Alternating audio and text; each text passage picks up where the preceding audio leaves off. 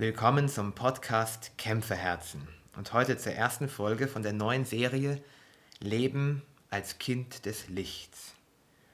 Und ja, wir leben in besonderen Zeiten und viele fragen sich, wie kann ich am besten mit dieser neuen Situation umgehen? Wie kann ich auch das Beste machen aus der Situation? Wie kann ich mich wappnen für all das, was noch auf uns zukommt? Vielleicht an Leid, an Angst, an Unsicherheit und an Tod. Wie gehen wir mit dieser neuen Situation um? Wie kann ich mein Herz so umgestalten, dass ich souverän durch die Zeiten durchkomme? Und ähm, wir beginnen diesen Podcast immer mit dem Tagesgebet, das ich jetzt mit euch gemeinsam beten möchte. Allherrschender Gott, guter Vater, du schenkst uns im österlichen Geheimnis jenes wunderbare Leben, das die Welt unablässig erneuert. Lass das Werk deiner Gnade in der Kirche mächtig werden und gib ihr alles, was sie in dieser Zeit braucht. Darum bitten wir durch Jesus Christus, deinen Sohn, unseren Herrn und Gott, der in der Einheit des Heiligen Geistes mit dir lebt und herrscht in alle Ewigkeit. Amen. In der Heiligen Schrift, im Brief an die Epheser im fünften Kapitel heißt es, Denn einst wart ihr Finsternis, jetzt aber seid ihr Licht im Herrn. Lebt als Kinder des Lichts, denn das Licht bringt lauter Güte, Gerechtigkeit und Wahrheit hervor. Prüft, was dem Herrn gefällt, und habt nichts gemein mit den Werken der Finsternis, die keine Frucht bringen. Deckt sie vielmehr auf alles, was aufgedeckt ist, wird vom Licht erleuchtet. Denn alles Erleuchtete ist Licht. Deshalb heißt es, Wach auf, du Schläfer, und steh auf von den Toten, und Christus wird dein Licht sein.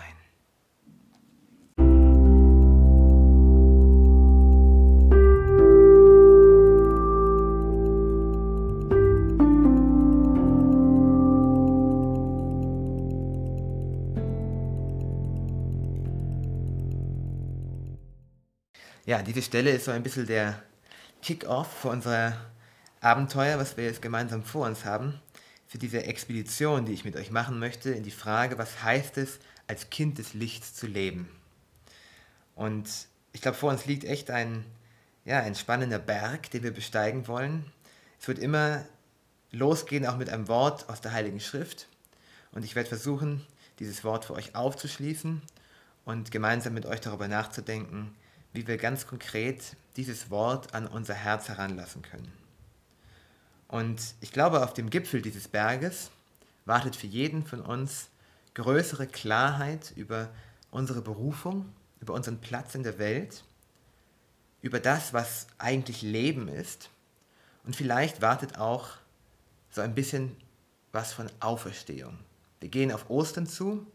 Ostern ist das Fest der Auferstehung und ich wünsche einfach jedem von uns, dass wir wirklich das konkret und persönlich erfahren können, was es heißt, neues Leben zu bekommen, ewiges Leben zu bekommen. Der Weg dorthin, zu diesem Gipfel, der wird wahrscheinlich auch ein bisschen beschwerlich werden. Äh, er wird zu tun haben damit, dass wir irgendwie auch erstmal uns einigen schmerzhaften Wunden zuwenden müssen und dass wir letztendlich auch sterben müssen, damit wir auferstehen können. Aber habt keine Angst, es wird trotzdem ein wunderbarer Weg, denn es ist ein Weg hin zu mehr Licht. Und schon bei Platon heißt es ja, dass der Weg aus der Höhle der Dunkelheit, der Höhle der Täuschung hinaus ins Licht ein beschwerlicher Weg ist, weil die Augen sich erst nach und nach an das helle Licht gewöhnen müssen. Und so ist es auch bei unserer Reise jetzt.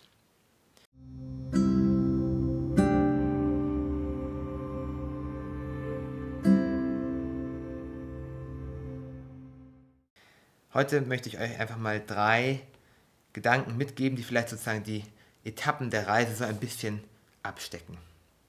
Erstmal der Ausgangspunkt. Erstens, wir leben, glaube ich, in Zeit, Zeiten der Wahrheit. In Zeiten, in denen einfach Wahrheiten ans Licht kommen. Vielleicht auch schmerzhafte Wahrheiten. Das kann man daran sehen, dass für viele Menschen jetzt Sicherheiten, Routinen, Alltagsdinge auf einmal bröckeln zu beginnen. Ja, dass vielleicht auch ökonomische Sicherheit wegbricht. Ja, für ganz wenige ist es ja wirklich der, die unmittelbare Gesundheit, die betroffen ist, aber für ganz, ganz viele Menschen bröckeln Sicherheiten darüber, wie das Zusammenleben funktioniert, wie Arbeit funktioniert. Ja. Ich glaube, es ist auch es ist eine Zeit der Wahrheit, weil wir noch viel mehr damit konfrontiert werden mit der Frage, will ich eigentlich das tun, was ich gerade tue? Zum Beispiel, wenn man jetzt Student ist, ja, dann bekommt man hier in Österreich jetzt die Vorlesungen hoch, hochgestellt, online und alle Materialien. Aber man kann eben nicht mehr in die Uni gehen. Und da werden sicherlich viele mit Motivationsschwierigkeiten noch mehr konfrontiert als sowieso schon vorher. Und sie werden wirklich gefragt, möchtest du das eigentlich studieren? Hast du eine intrinsische Motivation für das, was du tust? Genauso werden viele Menschen jetzt auf engstem Raum mit ihrer Familie zusammenleben. Und sie werden mit der Frage konfrontiert, gibt es hier überhaupt Gemeinschaft? Gibt es hier Versöhnung? Gibt es hier Liebe, die, die auch schwierige Situationen meistern kann? Es werden Konflikte an die Oberfläche kommen. Genauso bei Freundschaften. Wenn man jetzt auf einmal nicht mehr durch gemeinsame Aktivitäten verbunden wird, wenn man auf einmal nicht mehr äh, sich von Angesicht zu Angesicht einfach treffen kann, sondern wenn es auf einmal darauf ankommt, sich aktiv für den anderen zu entscheiden, Kontakt aufzunehmen über digitale Medien, über Telefon, dann kann da auch Wahrheit über Freundschaften ans Licht kommen. Und für alle, die gläubig sind, werden jetzt auch da Fragen aufgeworfen. Wie tief ist mein Gottvertrauen wirklich im Angesicht von, von Unsicherheit, von Leid, von Tod? Wie, wie steht es um mein Gebetsleben? Halte ich das, das durch, ein regelmäßiges und gutes Gebetsleben zu machen, wenn ich auf einmal nicht mehr in den Gottesdienst kann, wenn mir auf einmal der Gebetskreis fehlt oder mein Hauskreis. Also ich glaube, wir leben in einer Zeit der Wahrheit, wo jeder von uns irgendwie auch gefragt wird, worin besteht eigentlich dein Leben? Worauf hast du dein Leben gegründet? Was machst du eigentlich mit der Zeit, die dir jetzt geschenkt wird?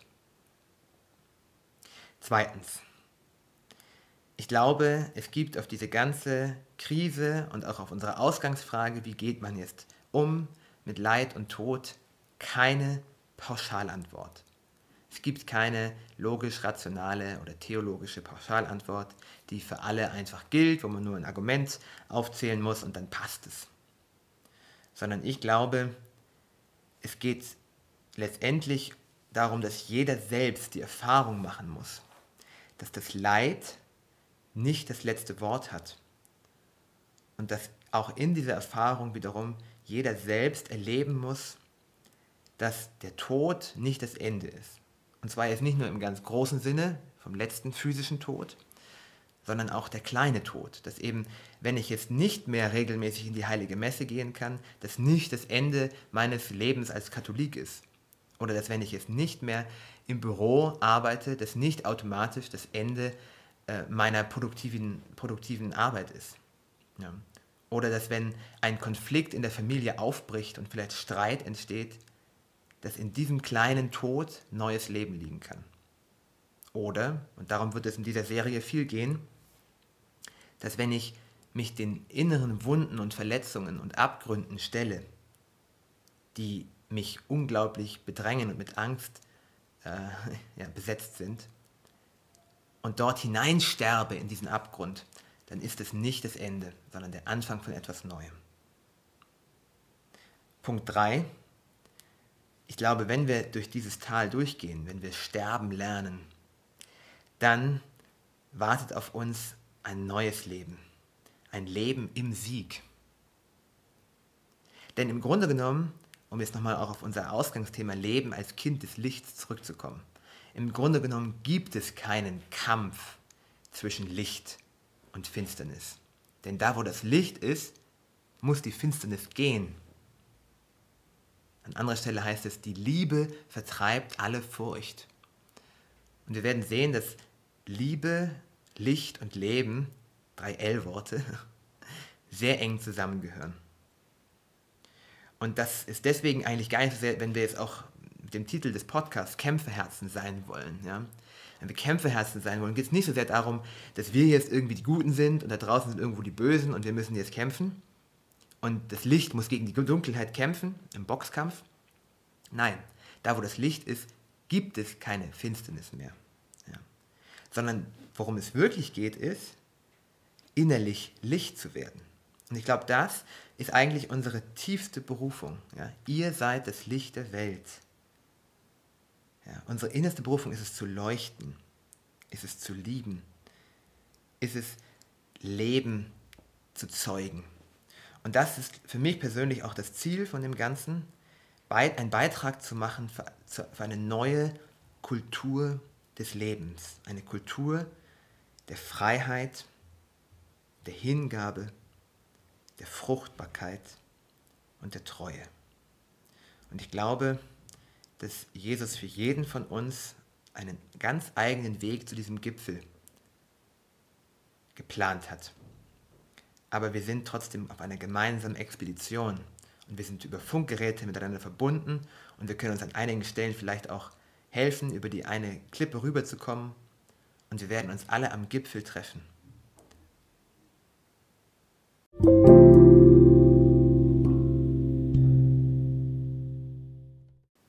Und so möchte ich jetzt zum Abschluss noch beten. Jesus, ich danke dir für jeden Einzelnen, der jetzt hier zuhört und der sich mit mir zusammen auf diese Expedition begibt, auf diese Reise zum neuen Leben. Und ich bitte dich wirklich, schenk uns neues Leben, erleuchte unser Herz, erleuchte die Augen unseres Herzens, damit wir erkennen, wozu du jeden von uns berufen hast. Ich möchte dich bitten, dass du wirklich uns neue Einsicht schenkst in dein Wort, das Wort, das lebendig macht, und dass du uns die einfach deine Liebe konkret erfahren lässt. Nicht als eine Theorie, nicht als etwas Abstraktes, sondern ich möchte dich bitten, dass du ganz konkret in jedes Herz kommst und uns Auferstehung schenkst, damit wir Ostern wirklich als neue Menschen feiern können. Danke, Jesus. Amen. In diesem Sinne, alles Gute und bis morgen.